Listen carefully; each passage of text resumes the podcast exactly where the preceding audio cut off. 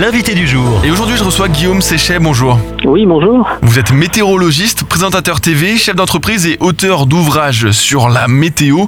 On va faire ensemble un petit point bilan hein, sur la météo de ces derniers temps en France et dans le monde avec un premier constat. L'année 2023 risque d'être l'année la plus chaude jamais enregistrée. C'est en fait l'année la plus chaude jamais enregistrée sur la planète. On est à 1,43 degrés, je crois, au-dessus de la moyenne mesurée euh, en 1850, euh, c'est-à-dire au début de la révolution industrielle. Et puis en France, c'est la deuxième année la plus chaude de très près après 2022. C'est quand même assez incroyable. Hein.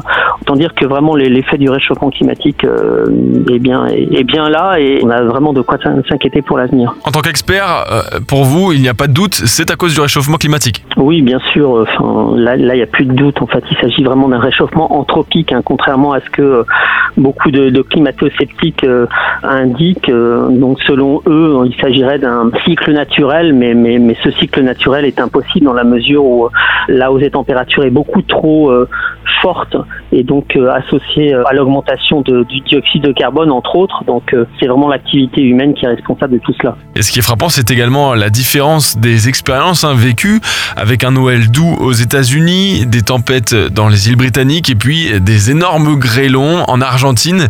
On n'a pas tous eu le même mois de décembre, Guillaume Séchet. Oui, en fait, c'est un petit peu la, la période qui veut ça c'est un peu ou tout l'un ou tout l'autre. Hein. C'est-à-dire que, euh, euh, par exemple, en Europe, bon, vous vous souvenez, on connu des sécheresses à n'en plus finir, et puis d'un seul coup, d'un seul coup, on est passé à un autre régime, mais totalement inverse. C'est-à-dire qu'on a connu euh, une deuxième partie de l'automne et une première partie d'hiver extrêmement pluvieuse. On n'avait pas eu autant de pluie depuis des années, des années en France. et puis là, bah, maintenant l'hiver est arrivé. Euh, mais voilà, c'est un peu, c'est un peu ce qu'on retient en fait ces dernières années, c'est-à-dire que euh, on a comme ça des blocages à n'en plus finir, et puis on passe d'un type de temps à un autre type de temps, mais pendant plusieurs mois, alors qu'avant on avait plutôt une oscillation euh, et donc une répartition des types de temps beaucoup plus équilibrée. Et en Amérique du Nord, c'est un peu le cas également avec donc euh, cette fin d'année extrêmement douce. On a eu des, températures de même 15 à 20 degrés au-dessus des normales, et puis d'un seul coup, on est passé à, un début d'année extrêmement froid avec là euh, des températures de, de, de, 15 à 20 degrés en dessous des normales. Donc vous voyez, il n'y a pas vraiment de juste milieu en fait. Est-ce que ça veut dire selon vous que les épisodes de précipitations très fortes, hein, notamment connus dans le, Pas-de-Calais, qui ont mené à, de vastes inondations, vont de plus en plus se produire à l'avenir, en France notamment?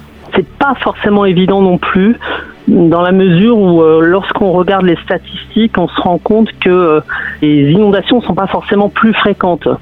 Euh, elles sont euh, parfois très importantes lorsqu'elles se produisent, mais ensuite euh, on a des périodes de temps sec très longues, donc au niveau de la fréquence des inondations, c'est pas forcément plus important, mais, mais effectivement, lorsqu'elles se produisent, elles sont plus importantes. On continue notre bilan de 2023 et de début 2024 côté météo avec fin de semaine dernière du doux dans le sud-ouest de la France et du très très froid dans la moitié nord. Est-ce que c'est hors du commun d'avoir de telles disparités au sein même d'un euh, Oui et non. Enfin, disons que ces contrastes thermiques qu'on a connus ces derniers jours sont assez classiques. Hein. On a déjà connu des contrastes plus importants. Mais ce qu'il faut retenir, c'est quand même que l'air chaud euh, a tendance maintenant à dominer de plus en plus. Et pour une même situation, eh bien, euh, il y a 40-50 ans, on avait des températures de moins 10 au, nord de la Seine et de 15 degrés, on va dire, dans le sud-ouest. Là, c'est plutôt 20 degrés et, moins 5 au nord de la Seine. Donc, vous voyez, ces contrastes sont et seront toujours observés, mais euh, il faut ajouter quelques degrés supplémentaires. Un petit peu plus loin, mais toujours en France, la Réunion et euh, ce cyclone Bellal avec des pluies diluviennes et des vents pointant jusqu'à 200 km/h. On a été frappé de voir les images à la télévision. Est-ce que vous pensez que à l'avenir, les services météo vont de plus en plus être en lien avec les gouvernements pour se préparer à ce genre d'événements et euh, pouvoir peut-être prédire ou en tout cas réduire les, impacts de ces événements? Oui, alors disons que c'est un petit peu la, tendance actuelle, c'est-à-dire qu'on on est de plus en plus prévenu de, toutes ces catastrophes, on a des outils de plus en plus performants. Les euh, cyclones tropicaux, par exemple, hein, pour prendre cet exemple de, de Bellal, donc la Réunion, sont euh, effectivement de plus en plus violents même si il n'est pas forcément évident de trouver une corrélation avec le réchauffement climatique, mais bon, en tout cas, plus il fait chaud, plus les phénomènes sont violents, et, donc effectivement, on a de plus en plus de cyclones de catégorie 3 ou 4 sur des régions qui, qui n'étaient pas habituées. Alors la Réunion est quand même habituée à ce type de phénomène. Hein. C'est pas quand même la première fois que la Réunion est balayée par un cyclone, mais il est probable que dans ce, cette région du monde, on soit face à, des cyclones qui, dans, dans le futur, soient, soient, quand même beaucoup plus musclés qu'avant. Et puis, puisque vous êtes là, météorologiste, on a forcément envie de savoir hein, comment s'annoncent les prochains jours. Apparemment, il va y avoir un, fort redout en France hein, euh, en ce début de semaine. Oui, c'est assez classique. Bon, on n'a pas vraiment connu de vague de froid. On peut pas vraiment parler de vague de froid puisque lorsqu'on utilise le terme vague de froid, il faut vraiment que les, températures soient beaucoup plus basses. Mais cet épisode de temps hivernal donc va se terminer euh, ce week-end. Et puis ensuite, c'est le classique courant d'ouest qui va de nouveau dominer. Hein.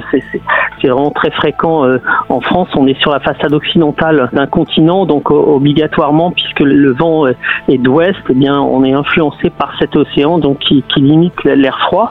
Mais il n'est pas dit que l'hiver soit terminé, hein, puisque euh, selon les derniers scénarios, a, priori, euh, au début du mois de février, on pourrait de nouveau connaître un courant continental froid, donc et des températures beaucoup plus basses. on verra, mais l'hiver n'est pas terminé, loin de là. Merci pour votre éclairage, Guillaume Séchet. Vous êtes météorologiste, présentateur TV, chef d'entreprise et auteur d'ouvrages sur la météo.